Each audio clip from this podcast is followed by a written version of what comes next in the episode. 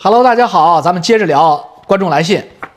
昨天我讲了禅中说禅李彪讲了那么浅尝辄止那么几句话，因为李彪的擅长他是操盘手嘛，他擅长的是二级市场，那我做的是一级市场做壳，我们俩之间没有业务上的重叠。呃，其实我们如果结合起来，那就是天下无敌。但是时间和生命。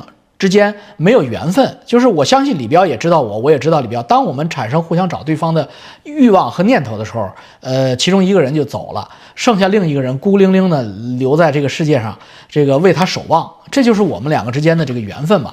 所以，虽然在一级市场做壳和二级市场操盘上，呃，可以说是人中龙凤的这么两个奇葩。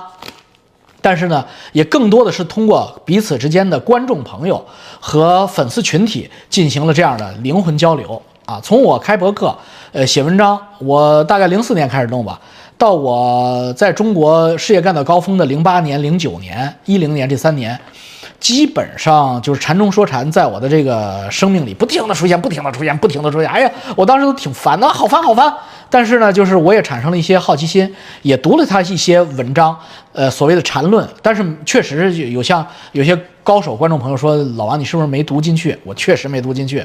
为什么呢？因为当时我也很浮躁。我如果是现在这个时间，我肯定读进去了。但是当时我还挺忙的，哪有时间？去读另一个行业的东西呢，所以也就是浅尝辄止，而且我天然对二级市场不感兴趣，也不是那块料，呃，没有呃碰二级市场的任何欲望。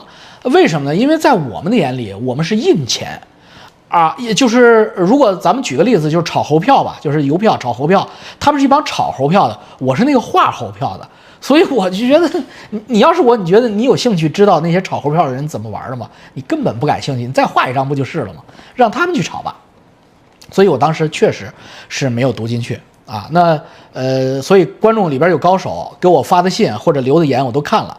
我现在念念代表性的几位啊，王吉洲前辈您好，今天看了您最新的视频很有感触。那个二十岁的小伙子很有意思，他自称禅中说禅的关门弟子，就说如赌圣和赌神很贴切。国内但凡认真学习过做股票的，几乎无人不晓禅中说禅（括弧李彪），无人不学习他的方法。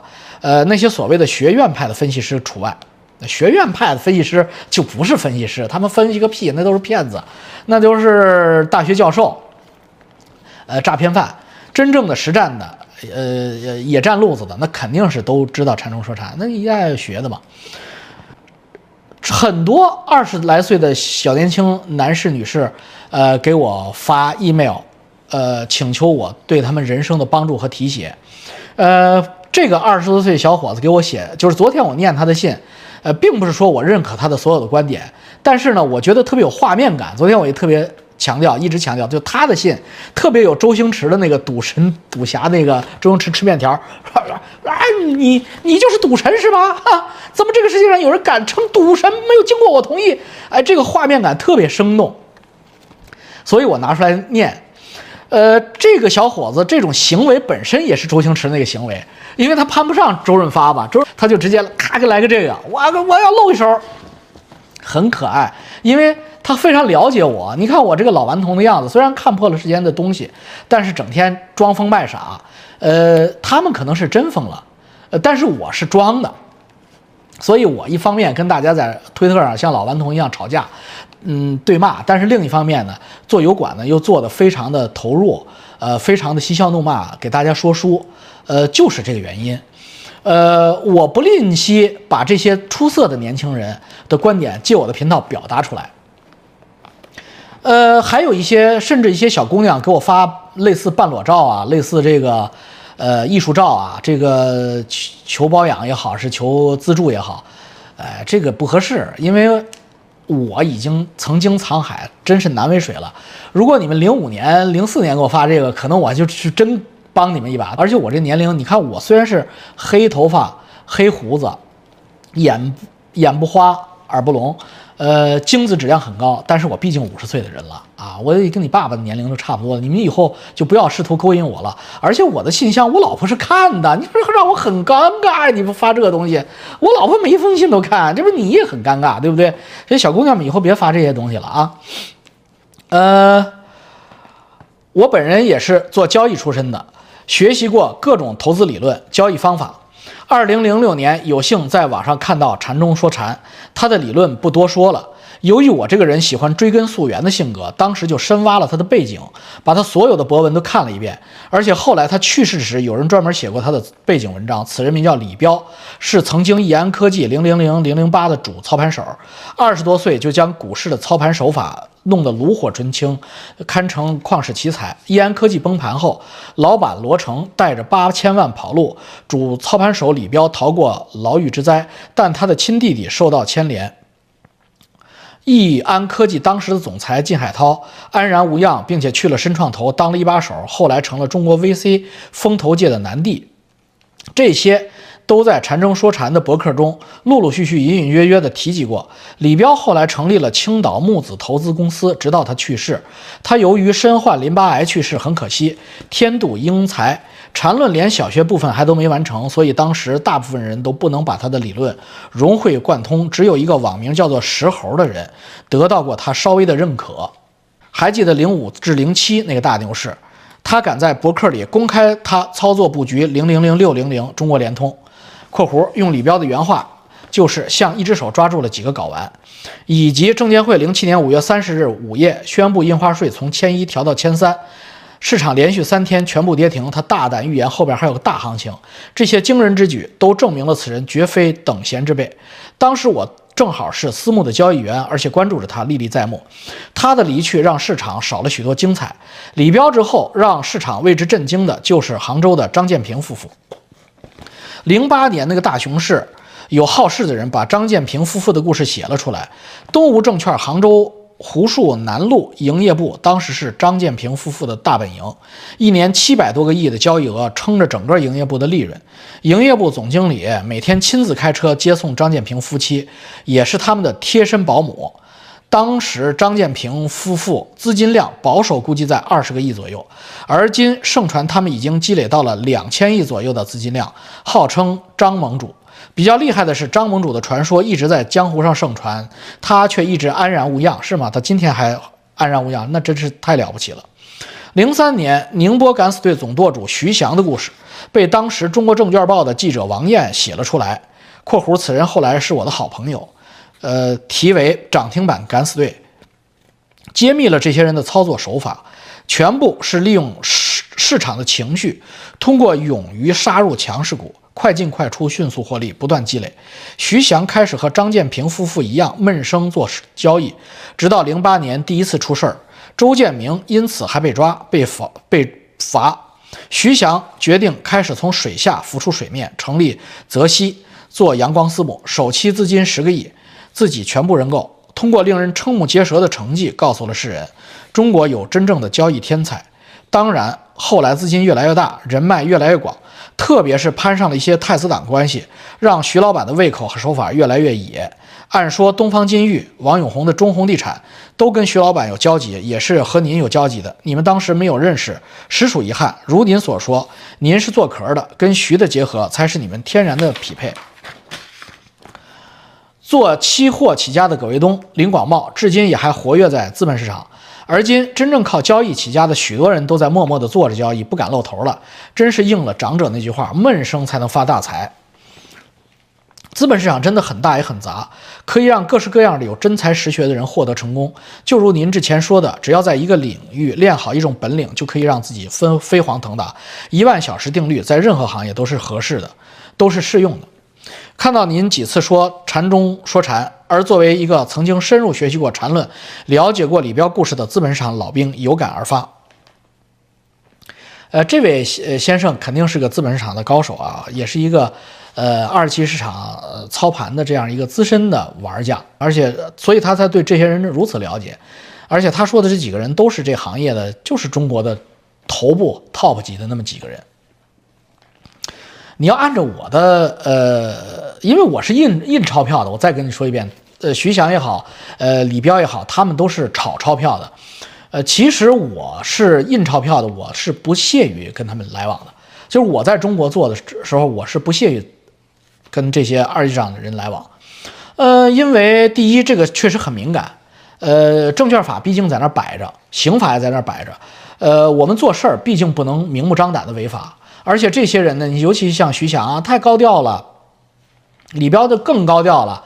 那这些人，共产党要收拾你，那就是分分钟的事儿。后来也事实证明，呃，全都被收拾了。如果李彪活着的话，呃，李彪这个人最大的成就，我觉得他就是会选择死的时间，死到一个传奇的位置。否则的话，没有一个国王是带着王冠下葬的。李彪的折戟沉沙只是时间问题，除非他退出市场，金盆洗手，否则他在市场上玩玩到今天，他一定是声名狼藉，这几乎是一定的。呃，不是说我拆他的台啊。而是我，我非常尊重他。我说的是客观事实。呃，即使我本人在资本市场上，如果直到今天也不退出的话，我印股票的也会是一地鸡毛，全是仇家杀手追着我一样的。因为，呃，就像我说的，势造英雄，时势造英雄。你在电梯里就是躺平，你是往上走的。二零零五年到二零零七年那个大牛市，成就了无数的资本传奇。那个大牛市怎么来的？其实最有发言权的就是我，呃，比我有发言权的，可以这么说的，只有张卫星，连刘继鹏、华生都在后边排着。为什么？因为他们不是，呃，他们是学院派的，华生是一半学院一半呃市场，刘继鹏那是纯是呃学院派的。那所以我们在我们在实战中打到二零零四年，呃，什么都没有，呃，赔的。盆干碗净，二零零四年跌到一千多点啊，一千一千点是什么概念？上证基期指指数啊，一千点就是九二九零年开股市差不多就一千点，干到他们零四年干了十二年，九九二九二年就是一千点，呃一千八百点，九四年又回到一千八百点，所以我们当时就是真的是干不下去了，我当时在颐和财经嘛，干不下去了，呃，所以。才有跟刘继鹏的那段合作，因为刘继鹏他也着急的不行。刘继鹏有个特点，就是股市一跌到玩不下去了，刘继鹏就窜出来说实话了。就是那个时候他也是整天鼓与呼啊，他是首经贸的教授，对吧？非常着急，这股市到底出了什么毛病？呃，到时候着急。呃，然后我跟张卫星就跟刘继鹏接触，就讲出了什么问题，是因为股权分置的问题，股权分裂的问题。冰雪聪明，这些人虽然没有实战经验，但是他毕竟理论功底在那儿呢。一听就懂，所以才有股权分置改革的方案，才有股权分置的这一系列的改革操作。股权分置改革的方案的缩股、转增送股，呃和呃缩股、送股和转增扩股这三个方案的执笔人和发明人就是我跟张卫星这个 team，就我俩是坐一个办公桌的。大家知道吗？我本人王吉洲是中国股权分置改革送股、缩股及捐赠转增方案的发明人。这个方案出来以后，我们就知道中国股市，我们是印钞票一做一级市场的嘛，就一定会大涨。为什么？就等于送钱嘛。本身中国股市已经跌到一千八百点了，一千四还一千八？呃，大家有心之人可以查一下，二零零四年的最低点是一千四百多点还是一千八百多点？我我懒得去查了。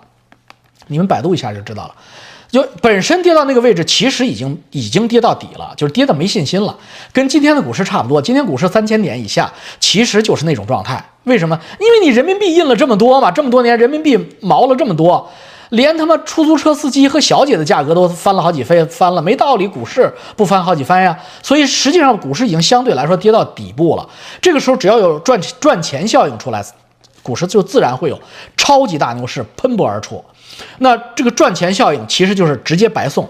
当时我们能够成功的推行、推出这个股权分置，当然也跟什么这些经济学家古雨呼，呃，刘继鹏、华生、吴小球这些主流经济学家，呃，开始站台古与呼，包括吴敬琏有直接的关系。否则的话，我们市场上这几个小年轻，那时候我们十七八年以前还太年轻了，呃，才三十岁，那人家上福林怎么会买你的账？国务院总理温家宝就更不买你的账了，所以我们当时也是借助了这些主流经济学家，我们告诉他们是怎么回事，他们学会了，声量比我们大。那这个东西说白了就是十股送三点五股，就是所有的公式最后都是是你手里边有十块钱，我再送给你三块五，而且这三块五和这十都会跟着涨，你动不动你就会翻番。这人都有一个本性，就是你越挣钱，他越不卖。这市场越涨，他越不卖；这市场越跌，他越卖。这就叫追涨杀跌，是人类的本性，贪婪和呃恐惧的本性造成的。所以资本市场本身就跌跌到了谷底，然后你在这个谷底的时候四两拨千斤，一个推一个推力，歘一下就就飞的不知道飞到哪儿去了。这就是零五年到零七年那个大牛市的根本所在，根儿就在这儿坐着呢，就跟你们在白乎呢。玩过天文学，学过天文学，知道什么叫弹弓原理吧？就是比如说，我想向太阳系外发射一个卫星，但是我这火箭没那么大推力，但我这个火箭可以推到火星上去，推到火星，然后再通过火星绕火星的那那瞬间。就绕到离火星最近的那一瞬间，它加速度获得火星的引力的时候，这个时候在它切线方向进行一次二次火箭点火，给那么一点点力，火星对它的所有的做功就会形成势能，把它像弹弓一样弹出去，它就会进行一次星际加速。这个加速的效果比单纯用火箭要大得多，它叫借力打力，它等于在借整个火星的拉力弹出去。同样的道理，弹到木星，木星更大，在木星的。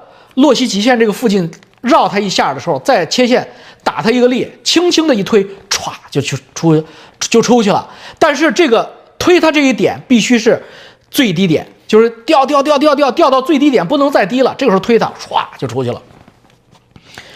我们当时巧就巧在，你如果如果中国股市当时是三千五百点或者四千点，你股权分置改革，大家可能见好就收。适得其反，而它恰恰是跌到了一千四百点、一千八百点。你这个时候做股权分置改革，歘，弹到六千多点了，六千六千一百六千一百吧，六千一百五十四吧，就最高点。中国股市历史以来最高点，那一波牛市不就是我跟张卫星做的吗？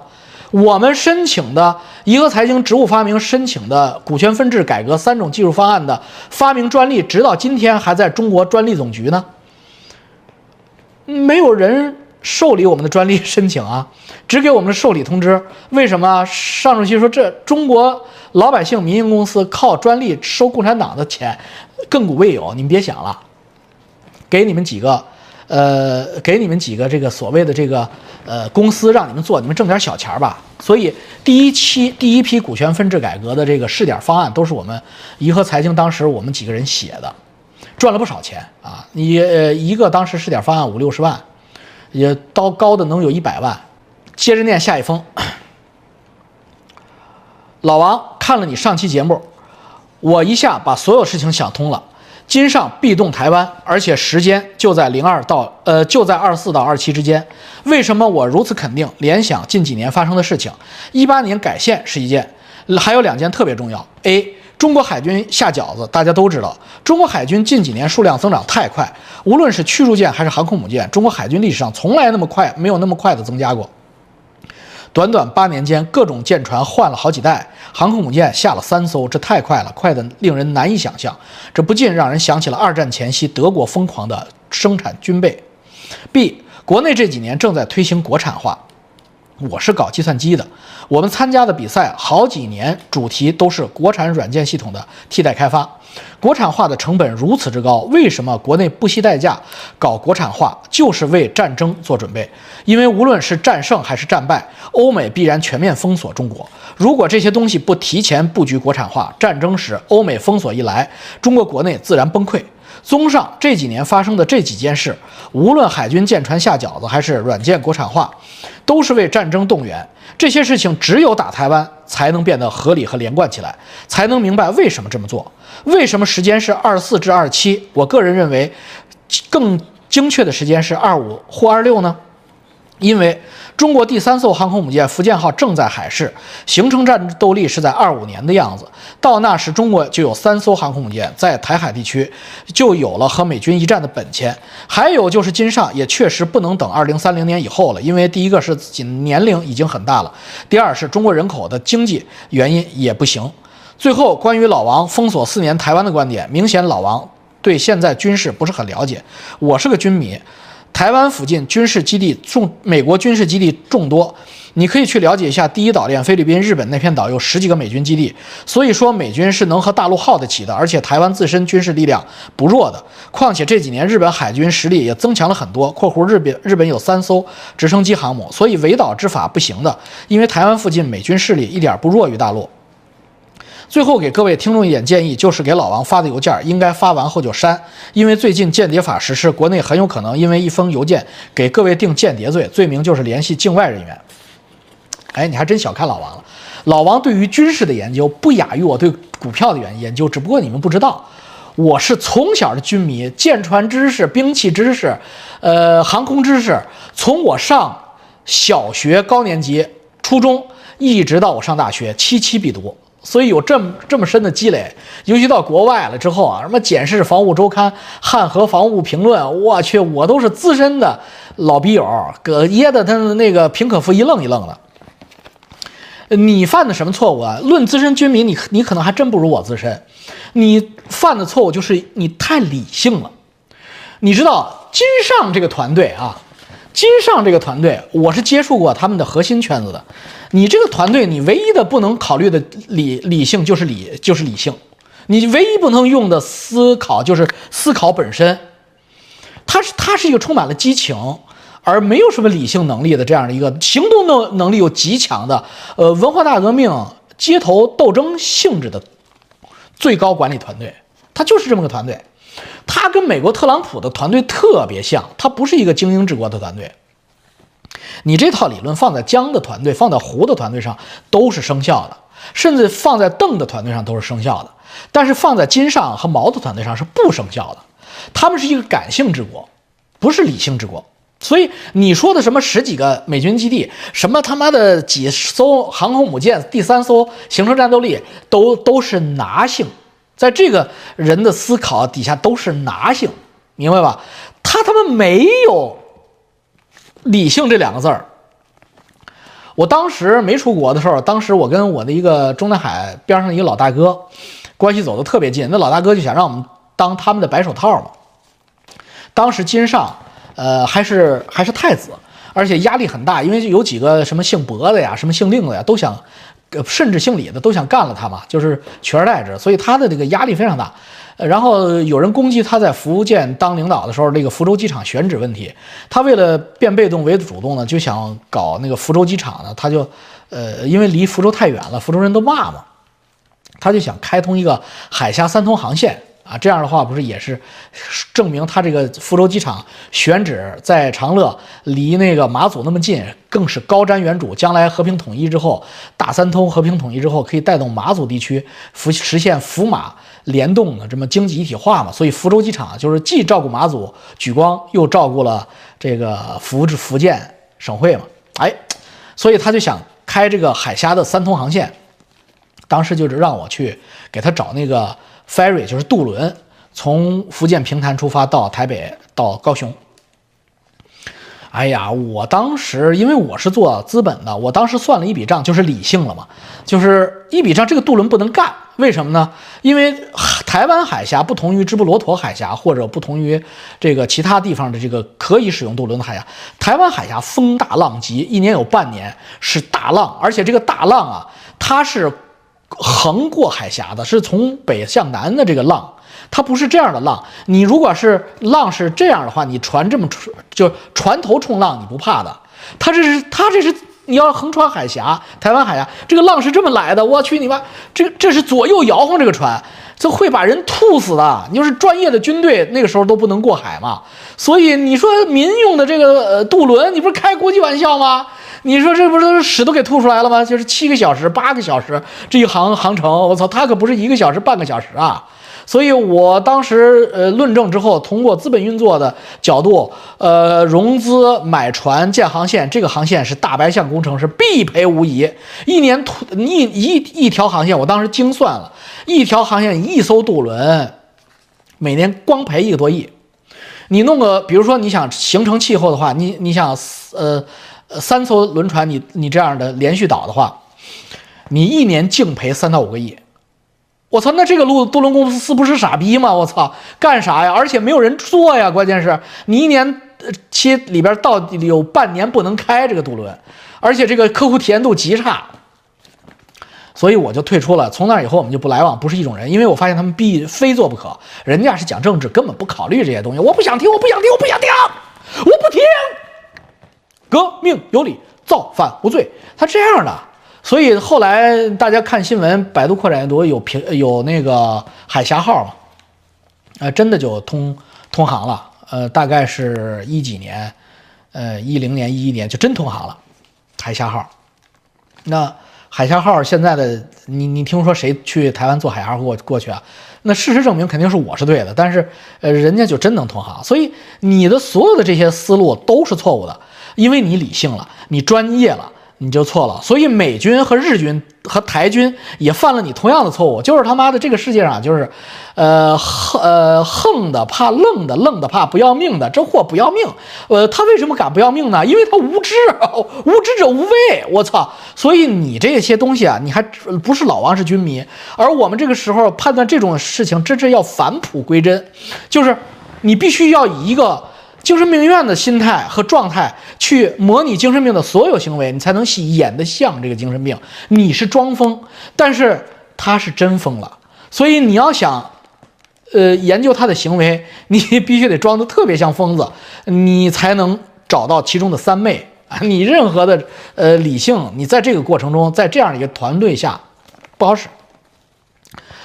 下一个，老王哥，我也是通过老翟视频看到您。因为我是干传统金融的，所以只能拿老宅的视频当个乐子看，就和看老登听床一回事儿。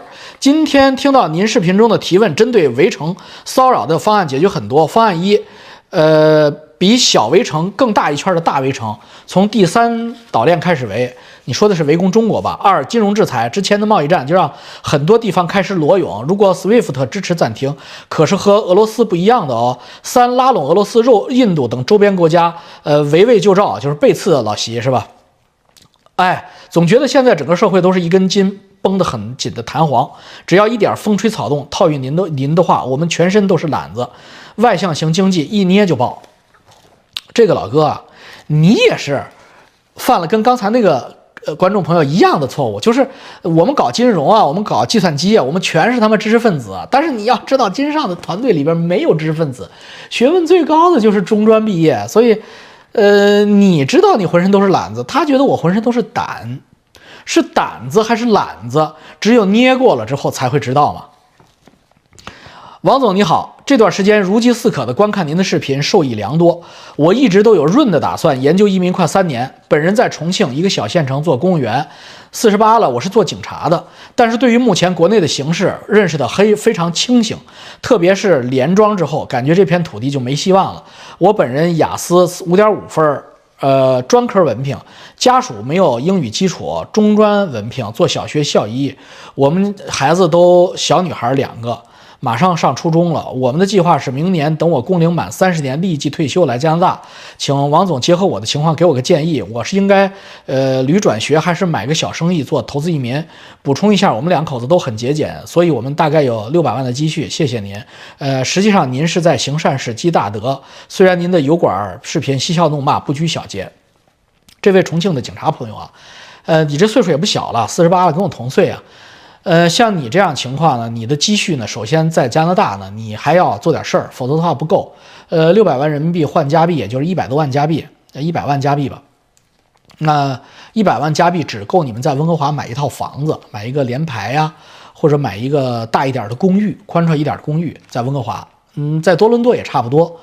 呃，加拿大那，小城不适合你们。如果你们是一个这样的状态的话，你们恐怕，呃，暂时还离不开中文环境。和中国的这个生活习惯，中国人的圈子，也就是说，你们还得有这么一个野化的过程。呃，中国人就像被圈养的笼中动物，圈养时间太长了，它失去了野化的能力了。虽然它长得可能是个老虎，但是呢，它真的是连鸡都抓不住，因为太过依赖于外卖呀、4S 店小哥啊、呃中介呀，一切都是。呃，依赖于社会服务，中国是一个高度圈养的笼中社会，而加拿大呢，它是一个野生社会。所以呢，你首先要完成一个野化放生的过程。这个野化放生的地方呢，你比如说在呃呃多伦多呢，就是释迦堡吧；在温哥华呢，就是列治文。它就是它，它是特别是半笼半呃野的这么一环境，你很快的就能适应。呃，野化环境啊，整天投一个走地鸡让你自己去抓，哎，你抓着抓着你就能抓着鸟了。所以这个就是这么一个过程。那你说这个旅呃旅转学转工这个路子，目前只有加拿大能做。呃，为什么能做呢？是因为呃加拿大疫情，加拿大变成了一个特别包容的、特别呃慈善的这样移民地，所以加拿大可以学签转工签。呃，旅签转学签，但是除了加拿大，其他国家根本做不了，尤其是美国根本做不了。美国现在排一个绿卡排期要排十年，甚至几十年。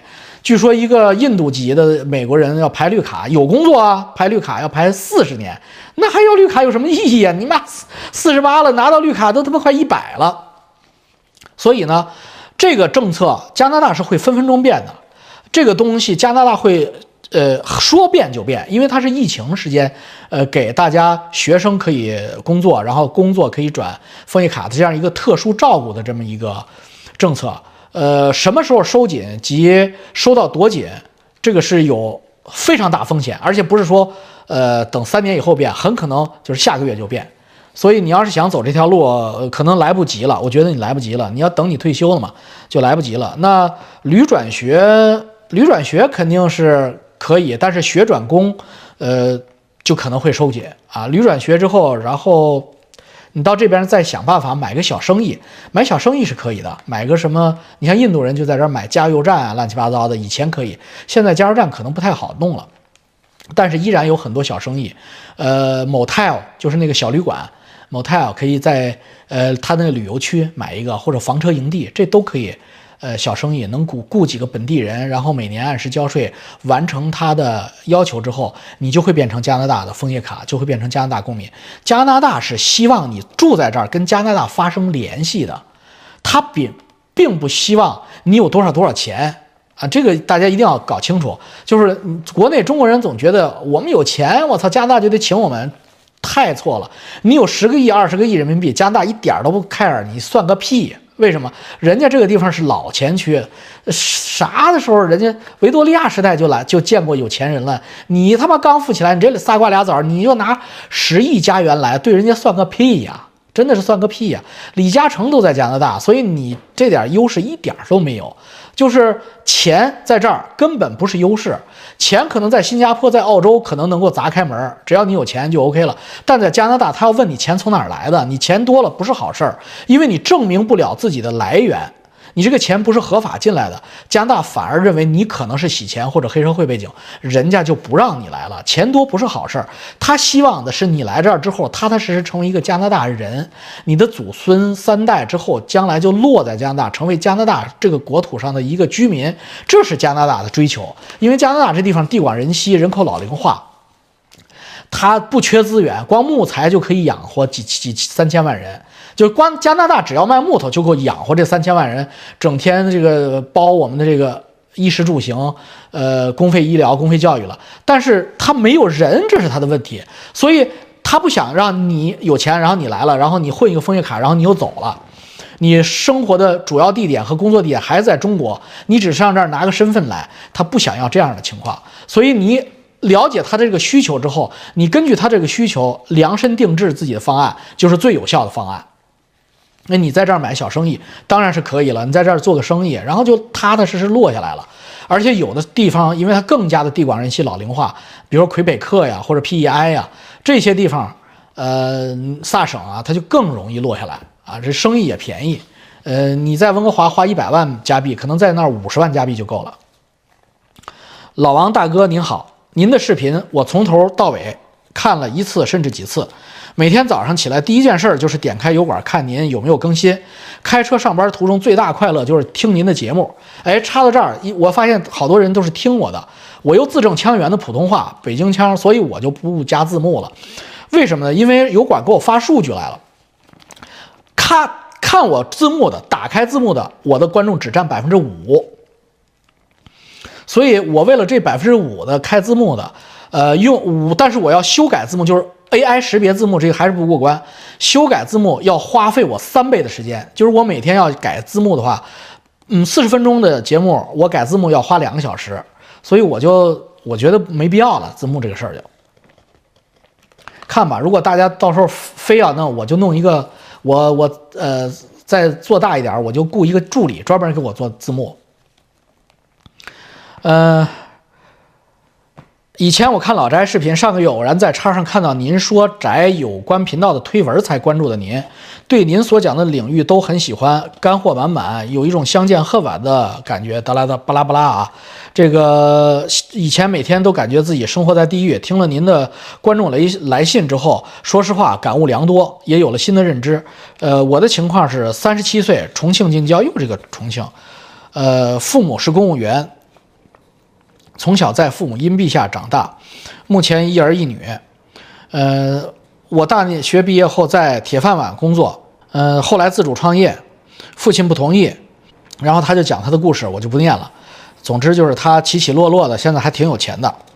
呃，直到听了王大哥说的有关，如果命里有问题，就最好换一个地方，人挪活，树挪死。加上我想起以前算命师傅说我真正的事业在远方，突然。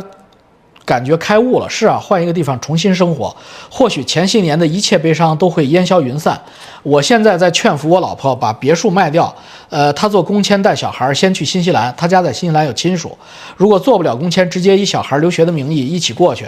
我姐那边再帮忙想办法，我则暂时留在国内处理档子烂事儿，然后我把我目前的两个分包工程顺利做完再过去。我想请教一下王哥，我如果。这样做，您有什么建议？新西兰我去过，确实人太少，太干净了。不知道孩子来加拿大接受教育会不会比新西兰好一些？费用会不会贵一些？还有两个怪力乱神的问题：一，我儿子一岁多，会说话没多久，每次晚上带他去小区玩，去外面逛街，他都说有鬼，但是又不害怕。我问他鬼在哪里，他有时候说在花园里，有时候说在树上等等。我们当时回家翻看了他所看的所有的动画片记录，都没有相关的台词出现。一直到三岁多，接近四岁，他才没有再说看到鬼的话。这事儿会不会和我这几年的不好的遭遇有关系？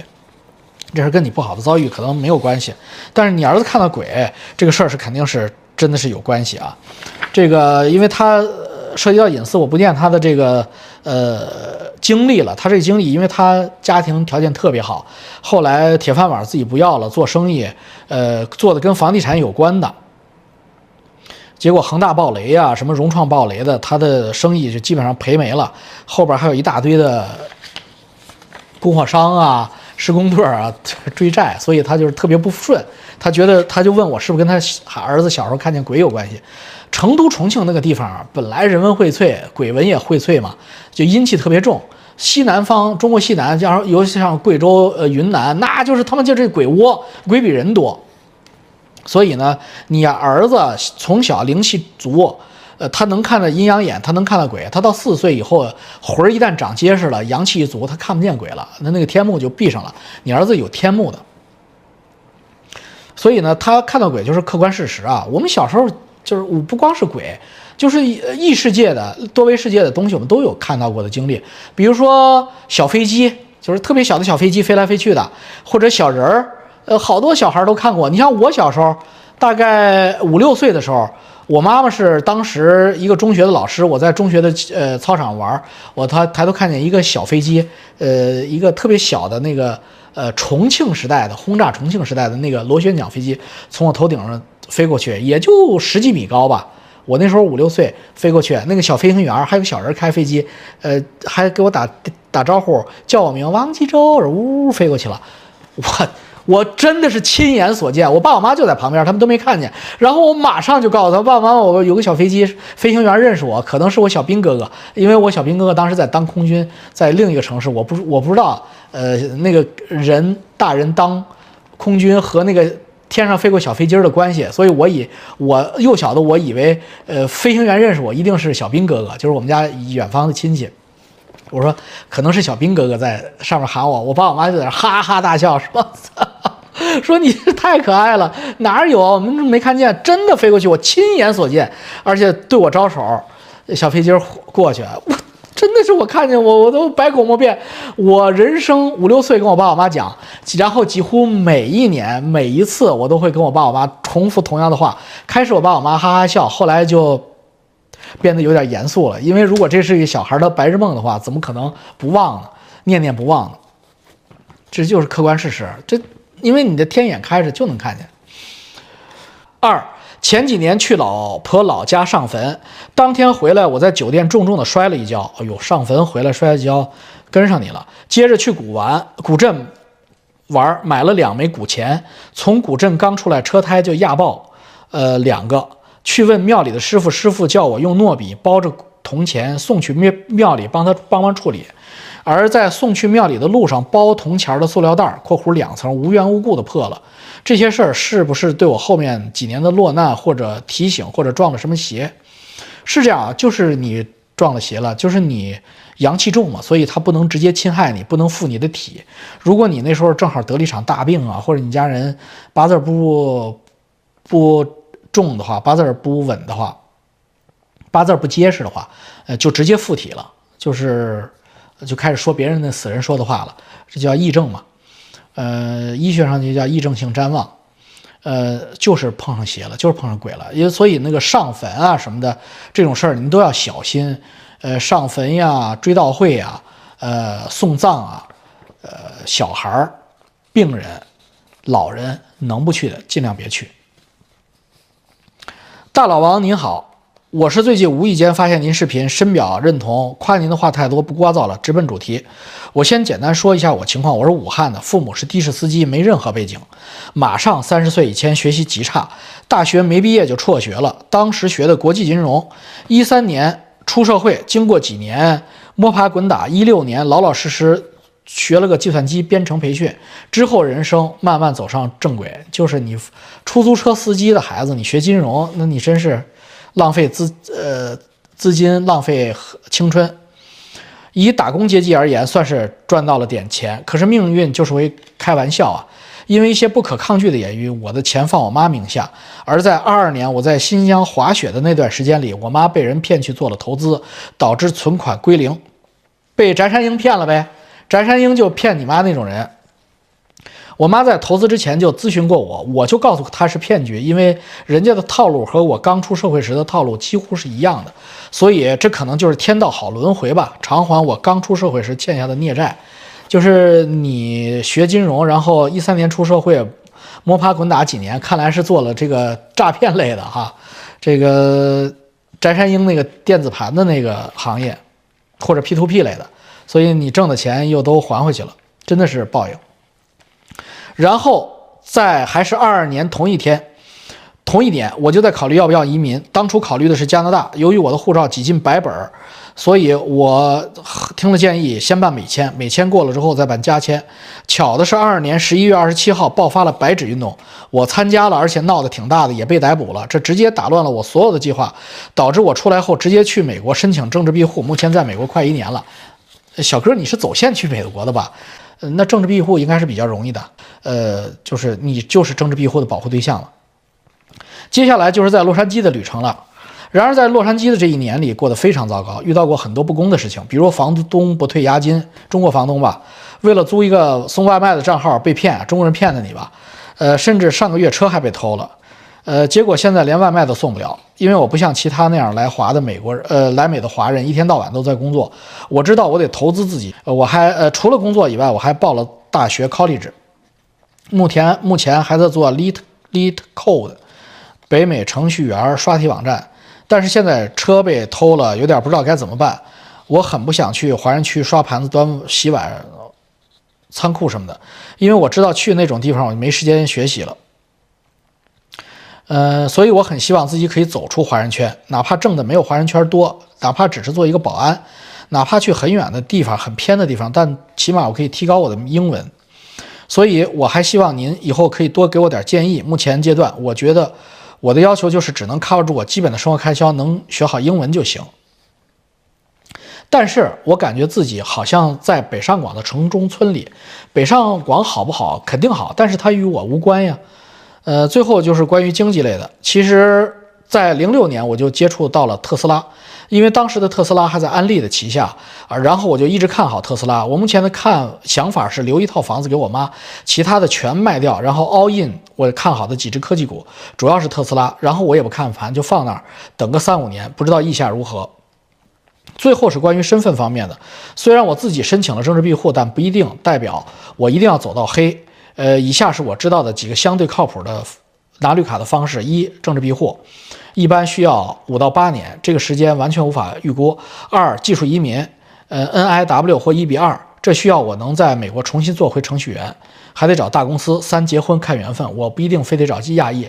您觉得我是在死磕美国好呢，还是去加拿大好呢？你来不了加拿大呀？你怎么来加拿大呀？呃，申请哦，申请学签你可以来加拿大。呃，你这个学历，我估计你技术移民来不了加拿大。你可以来加拿大申请一个呃计算机类的学签，你就来加拿大。呃，选美国还是选加拿大？你深深入的了解这两个国家的区别。呃，这两个国家呢，加拿大是非常温和的一个国家，非常闲散的这样一个国家，适合一个特别与世隔绝的、内心很强大的人，并且很淡定的人来。但是如果你还是想，还是有这个。入世的这种激情，呃，你就不要来加拿大，你会憋疯的。我给你一个数据，你就能理解美国和加拿大的区别。美国的人口是加拿大的十倍，加拿大大概四千万人，美国四个亿人。呃，加拿大每年死伤于枪击案的这个加拿大人数是两百人，不到两百人。美国每年死伤于枪击案的人数是两万人，两百两万差一百倍，但人口只差十倍，所以。你就知道这两个国家的区别。美国呢，充满了热血，呃，充满了机会，充满了挑战，各种坑，各种骗局，但是也同样也各种的奇奇遇。它让你的人生快速浓缩，快过电影。呃，加美国就相当于十倍速看我的视频，而加拿大就相当于一倍速看我的视频，就这个区别。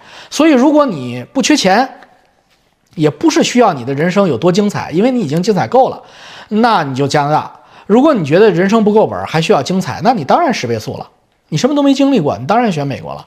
所以选美国还是选加拿大，就是你想十倍速看你人生这场电影，你还是一倍速看你人生这场电电影。十倍速的话，你人生并不会死，但是你会多看十倍的内容。但是一倍速的话呢，你会过得很轻松啊。十倍速你没有尿点，不不能上厕所。呃，一倍速你上厕所回来。吃呃吃顿饭回来，这电影还没放完，这个就是，呃加拿大和美国的区别，你自己决定啊。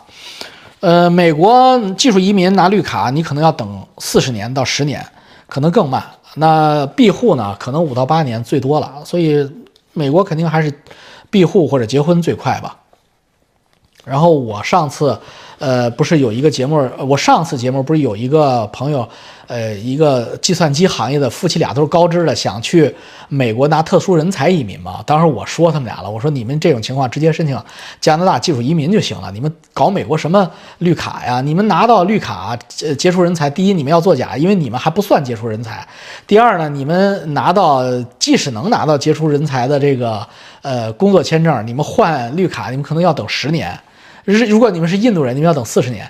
然后我那个高中同学又开始跟我说：“哎，你说的也不全对啊，因为我就是杰出人才过来的。我当时找了，只不过我当时找了八个教授给我写推荐信，其中两个是诺贝尔，呃，那个获奖者，我就拿到了。”我心想啊，你是说你行还是说你不行？我操，人家这两个程序员夫妻肯定是找不到诺贝尔啊！而且他是十几年以前做的，将近哦，他十五年以前做的。那十五年以前有几个中国人做特殊人才啊？你现在中国人做特殊人才的阿印做特殊人才的太多了，所以特殊人才你也根本进不来。王哥你好，我是本市翟总的观众，原先听他讲企业发展的金融知识挺多。但然后他到虚拟币，我立马警觉，郭文贵的操作历历在目。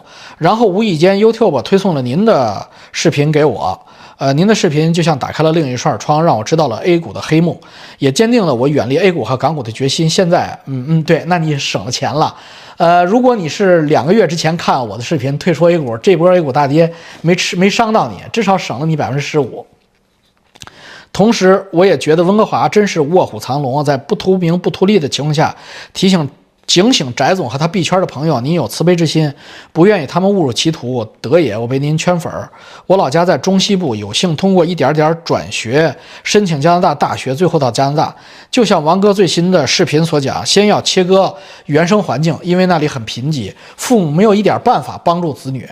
呃，相反，父母不但没有一点办法帮助子女，在那种地方那样的原生家庭，父母是负资产，父母是往回帮助你，呃，给你减分的。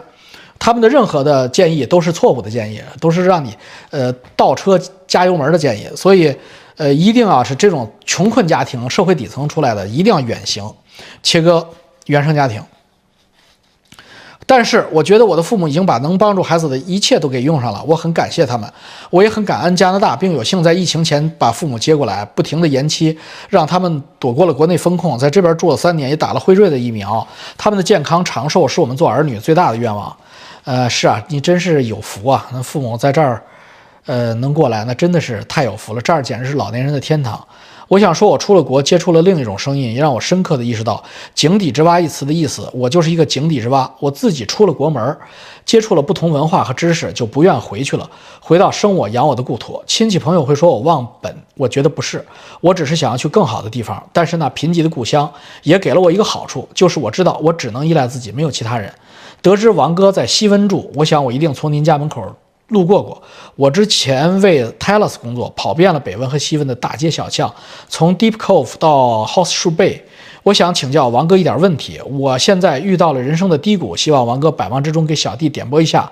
前段时间八月底我出了车祸，然后因为身体和精神压力问题和前女友闹翻，双重打击之下有了严重的抑郁。现在经过休养和理疗，身心还是有点不适，但是可以基本完成生活。但是状态完全回不到车祸以前，现在完全不愿意去上班，害怕开车，害怕不能胜任工作被裁，并且恢复单身，完全没有之前的自信。总之这几个月对我的打击很大，甚至超过了高考落榜。最近想着尽快走出阴影，尝试参加各种社交活动，让自己接触到陌生的新朋友。同时，我也想转行做金融，也在网上买了加拿大证券课程的书，准备自学拿到 CSC 证。通过系统性的学习加拿大的金融知识，融入到金融的行行业，personal finance 或者进入银行。因为现在的工作职责是工程类，有一部分体力劳动。经过这次车祸，我发现我需要转换赛道。我想为我自己的后十年做打算。至于为什么选金融，我个人对这方面很感兴趣，这也是我为什么持续关注您这位金融大鳄频道的原因。也有自己管理自己账户的经验，通过各种理财产品也做过。试过各种理财产品，也做过短线交易，走过不少弯路，当然也亏过钱，但都是必要的学费。我也希望用我所学的知识去帮助他人，特别是大学毕业生，希望他们吸取我的经验教训，少走弯路，正确理财与投资，实现基本的财务保障。同时，我也读了不少书籍了，希望您给小弟点播一二，不胜感激。这位兄弟，你是你这个叫典型的没见过世面，叫战后创伤心理后遗症。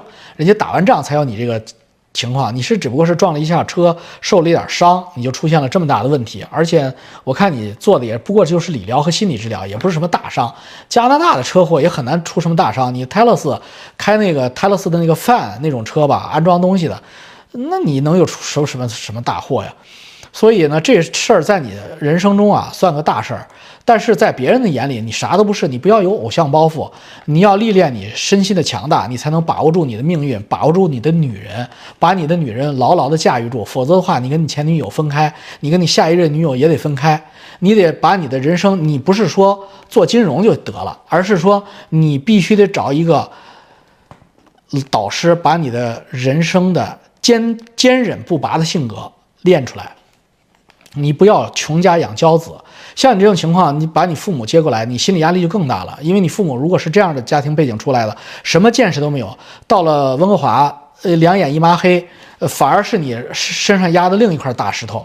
这样的话，你又摆脱不了你的那个呃二十年中国四书五经儒家文化的毒害。你总觉得你父母养老送终是你的责任，你父母既没有自己独立的生活能力，你也不想让他们像个野生动物一样自己去独立生活，所以你等于现在一人养全家，养了两个孩子在这边，两个父母嘛，父母老人在这边跟孩子是一样的，所以你的压力非常大。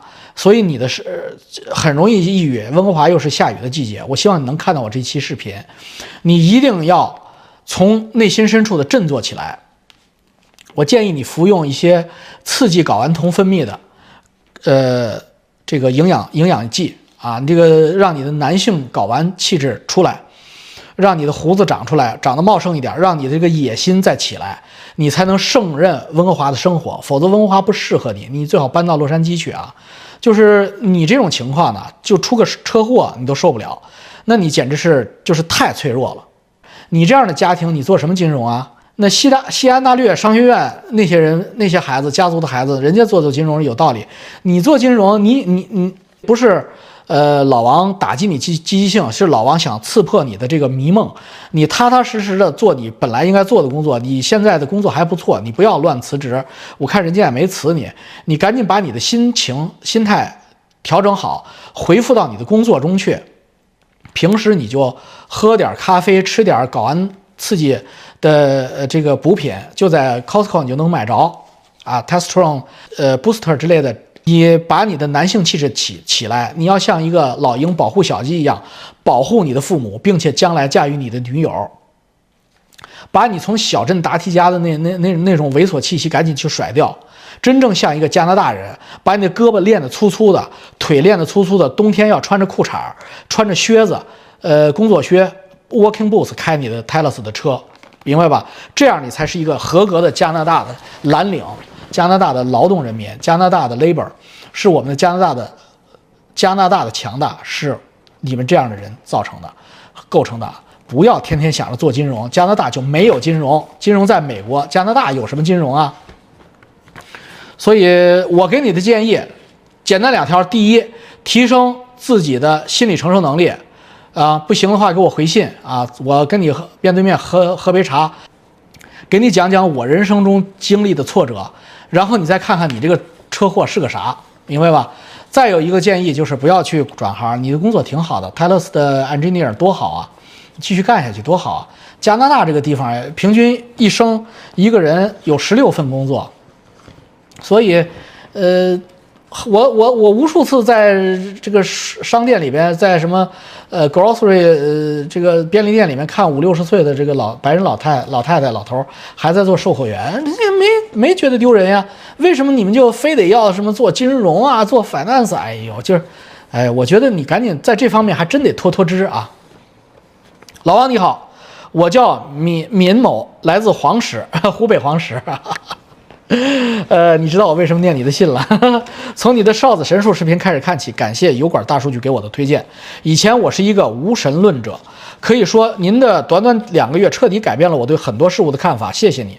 讲一下我自己，呃，之前答观众的视频里有。您说您一毕业被发配到湖北黄石，我就是土生土长的黄石人，一度还托人打听你当年在黄石体改委的事儿，有没有老人认识你？问了一圈也没有认识。呃，尹主任，我在黄石的时候，体改委主任姓尹，三个字儿叫尹什么我忘了，是胖老头儿。不过问了一圈也没有人认识你。不过我爸的单位跟当年的黄石体改委近在咫尺。九八年当年我还在读小学五年级，可能我们还见过，哈哈。我记得离大冶特钢的厂区呃不远，有一个那个钢铁厂的那个大冶特钢，呃的黄石市区的一个分厂，就在我们那个附近。我今年三十七岁。爸爸是执业了四十年的老律师，妈妈是退休公务员。从小家庭在这个三四线城市来说是比较殷实的。我大学在北京念的，学的是新闻，赶上零八年奥运，当年在新京报体育部上过班，所以很早就认识到共产党的黑暗面。零九年我毕业回了黄石，一直在银行上班。一三年出来创业，做过智能家居，做过酒水代理，没赚着什么钱。一六年去中植的恒天财富上班，好在当时业绩不行，做了两年离职，要做的。好，现现现在想想，中植暴雷，客户得追着我要钱，头皮都要发麻了。一八年到二零年，我就没有上班了，天天玩在家里养着，感觉人都快废了。唯一做的一件正事儿，就是一八年认识我太太，一九年结婚了，现在有一个可爱的好儿子，四岁了。你他妈真有福，我操，我都想跟你换一换。黄黄石真的是好好地方撒，这个好安逸啊，好巴适啊。哎，那是成都话，呃，黄石不叫安逸。唯一做的一件正经事儿啊，这念完了。不过二零年初突然疫情来了，我憋在家实在无聊，加上罗翔突然火了，我看到他的视频觉得很有意思，加上我爸本来也是律师，我就开始准备去考律师。很幸运，高分一次过。然后我就去我爸的律所上班，可能我比较适合做律师吧。呸！你是你爸是律师所的老板，当然你我爸是律师所所老板，我也适合做律师。今年职业第二年，我在黄石这个三四线城市已经创收到五十万了，而且工作量极度不饱和，基本我只有四分之一的时间。在做事，其他时间就是泡妞、打球、看球。哎呦操！你是在凡尔赛吗，小伙？我很反感中国的事情，无数次想移民，但一想到我现在有父亲搭建的平台，起步做律师比一般的小白来的太容易了。在黄石这个小城市没贷款，每年两次旅游，去过不少国家，很安逸。如果要我放弃这一切安逸的生活，我很难做到。但预感到未来的中国一定会出现动乱，我就还是担心。人无远虑，必有近忧。另外，我英语水平很一般，现金存款有个一百五十万，三套黄石的房子（括弧黄石房子不值钱，现在卖也只能卖个二百万）。老王，像我这种情况适合移民吧？啊，你这情况不是不适合移民呗？你幸福死了，简直生活在蜜罐里。你出来，你哪能受得了啊？你放生这过程你受不了的，你就属于高不成低不就啊。是说的难听点，你别挑理。你要是在北京，你爸是个北京的律师，然后你在北京有三套房没贷款，呃，存款在北京自然也就变成一千五百万，那你当然适合移民了。但是你在黄石恰恰差了北京的一切都差了十倍嘛，所以的话，但是你的生活水平可不比北京差哦。跟北京、上海的生活水平是一样的，黄石那美女如云呀，那腿漂亮的，冬天的都穿那个 legging 啊，就是都是体型裤啊。我到现在还记得，我当时的荷尔蒙无处安放啊。我当时要是认识你现在，咱俩时空穿越，你带着我玩，我就对黄石多了呃很多留恋了，一定。当然也没准就多了很多我的 DNA 在黄石。这个你不适合移民。啊，你就继续在黄石过你的小日子吧。中国即使动乱，也乱不到黄石那种地方。黄石那种真的是相对封闭，而且有什么都有的这个天府之国，动乱不到你那儿去。而且中国未来的动乱不像以前的动乱，一动乱动乱几十年。中国的未来的动乱，一切都是加速、加速、加速。我估计没个三五年，哗就过去了。呃，你你就忍一忍就得了。我要是你，我现在要干的是把你的现金啊和存款啊，就是换成美金、美元，两头赌嘛。你换成美元之后，这边人民币一贬值，你不是十倍、二十倍的往上翻，你爽死了。反正房子又不贬值，你自己住的又没贷款，对不对？你把你的人民币现金想办法去香港也好，你你家庭环境的话，看你样子去新加坡、台湾都挺方便的，你就去台湾或者去新加坡开个户吧。然后那个你把钱呃挪出去啊，通过地下钱庄也好，通过什么每年五万美金的额度也好，你给它尽快的换出去。几个人就换出去了，一共才一百五十万人民币，不到五十万美元。那个你你一人五万，你们家几个亲戚一凑，一当年就出去了这钱。嗯，上次我说过日本开户，后来好多日本人，呃，朋友说日本如果你没有当地的身份的话，靠旅游签证你是开不了户的。呃，日本我这没有发言权，但是你要是来加拿大，只要你找我，那你就只要你能进得来合法，我就都都能给你开开银行账户。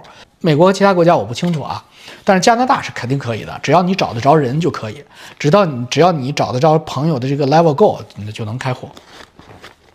然后他又写了第二封，这个我这两年呢做实习律师，第一天我爸就对我说。在中国，法律分为两种，一类一种是在纸上的法律，一种是现实中运行的法律。当时我对这句话感受颇为震撼，连带实习带职业这三年来，可谓无时无刻都在感受到这两种区别。今年办的刑事案件比较多，感受更为强烈。在中国，可以说一般老百姓犯了事儿，从公安开始就会把你往重了搞。原因很简单，轻了上面会追责，但搞重了反而没事儿。当然还有一个原因，就是搞重了你才能拿钱嘛。你们这一套公检法律师才有钱可赚嘛，这是产业链嘛。那如果他妈的直接给你放了，你们挣什么钱呀？所以这都是一种本能嘛。如果不是敏感案件，真能找到关键人说情的话，那一般是怎么轻怎么来。这种帮忙轻放，不是一些细微末节的小问题上帮忙，而是警察、检察官、法官真的为了帮你，可以轻而易举的犯罪。而且这种犯罪，他们眼睛都不带眨一下。反正你搞定了关键人，什么骚操作他们都做得出来。当然，他们这些操作我不会参与。可能因为我职业时间短，对法律还存有敬畏之心，当然也可能是诱惑不大不够大。这个小敏，你太可爱了，你可太可爱了。你就像老王说，二级市场联动，一二级市场联动坐庄，我肯定不干，当然我不会干了。呃 对，我对吧？我也我也不干。呃，前两期你说王继贤的视频说乌克兰比中国还烂，中国的警察不会明面上敲诈你，找你要钱。其实这种可能是一线城市警察确实不会，在我这种三四线小城市，这两年警察已经越来越离谱了，已经开始普遍的公然索贿了。我就是嘛，黄石的警察已经直接要钱了，靠！其实也不光是警察，小地方官员很多已经开始公然索贿了。反正纪委查的人可能也。不到犯事儿官员数量的百分之一，而且纪委要有关系，你也能摆平。今年至少已经有三个人跟我说，直接被官员们要钱，不给就办你。年初当地公安局搞税警联动，警察直接去民营企业当场要钱，不给马上带走，给了当场办取保，后边也不再找你了。哎，还有太多乱象，这个国家这个政党已经彻底烂到根儿了。以前还以为有抢救的余地，现在看来已经完全没救了，而且还在加速滑向深渊。哎呀，这是哎呀，这就是中国特色吧？呃，谢谢你的一手资料啊，我给大家念一念，也是让大家了解一下中国的三线城市现在的公检法的目前的状态，税警联动的可怕程度，税务局和警察联动，直接敲民营企业的门，就是。妈的，不给你折腾黄了不罢手啊！真的没钱了吗？因为地方财政真的要崩溃了。地方债务暴雷，债务暴雷的意思就是地方财政要崩溃，入不敷出，连利息和工资都发不出来。工资从哪来？奖金从哪来？所以公用事务、事务、公共服务都会变成以后就变成直接这个直接来这个了。老王你好，两个月前在油管看到你的一期节目，就一直关注你，你和。之前关注的北美教练有不少相似，我他妈跟教教练有他妈什么相似之处啊？是对时政问题，对有些时政问题英雄所见略同啊，那我就原谅你了。我以为你说我也要什么，在那什么爆料卖币，什么搞他妈的基金呢？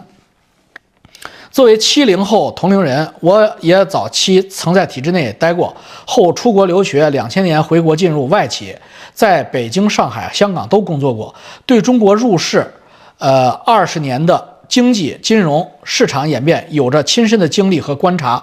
巧合的是，我和家人也是一一年登陆移民加拿大（括弧多伦多），后来回国继续工作赚钱。虽然没有像你一样在加拿大 settle down，但年少时对英美自由民主精神的向往，年轻时留学经历，中年 DIY 移民和在外企的工作境遇，让我在年轻时就和有同龄人对社会现象不一样的认知了。我很认可西方知识界年轻时同情左派激进主义，中年后认同右倾保守主义的说法，这是符合人性转变和知识演变规律的总结。一直关注 Jordan Peterson、Dallas Murray、Ben 呃 Shapiro、Shapiro 呃 Candace Owens 这类代表西方保守主义的知识分子群体，喜欢 Joe Rogan 的访谈节目。不支持左派激进主张和诉求，反对 LGBT、BLM 之类的试图侵蚀和改变西方传统宗教文化基石的旁门左道。当然，这些观念在年轻一代中是 out 的。不过，最近美国国会对三大常春藤大学校长的听证和会后引发的激辩，让人看到了美国传统价值观还没有被彻底侵蚀，纠错机制仍在发挥作用，颇感欣慰。在主流媒体世风日下和华语自媒体鱼龙混杂的今天，你的频道传播接地气儿的，呃，常识和传统价值观，如同一股清流，启迪影响着年轻一代，也让七零后的同龄人如我感到了一丝温暖和希望。如果有机会也方便的话，希望能够分享一下对北美教练和近期常春藤大学校长听证会效应的评价。对老郭的评价，咱就以后吧，等我这频道再琢实琢实再说吧，因为他那个影响力太大了。你砸锅也好，挺锅也好，都会引起人群的撕裂。我这才两万多粉丝，然后人家那个新中国联邦一征服我，一征讨我，我操，我这不是寸草不生。所以我现在不能谈他那个，呃，至于美国的这个长春大大学的这个听证会效应，呃，是有人感兴趣吗？除了咱俩之外，估计没有人感兴趣吧。所以看情况吧。这个如果有机会的话呢，我会我再讲讲哈。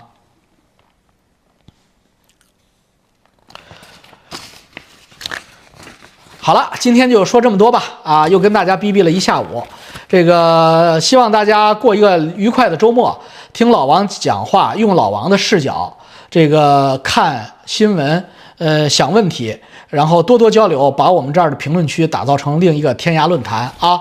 我有的时候会喷大家，你这个傻逼，没事儿，大家不要往心里去。呃，傻逼这个词在我的世界里边是中性的，呃，是互道傻逼交错而过的这个状态。所以你们要是看不惯老王说哪句话，你们说我傻逼也行啊，我跟你汇报互骂就是了。哎，傻逼，傻逼，傻逼，好，承让，承让。呃，原来我们都是一同类，傻逼叫的，好吧？再见，再见啊！呃，今天就不不说别的啊，就再见就得了。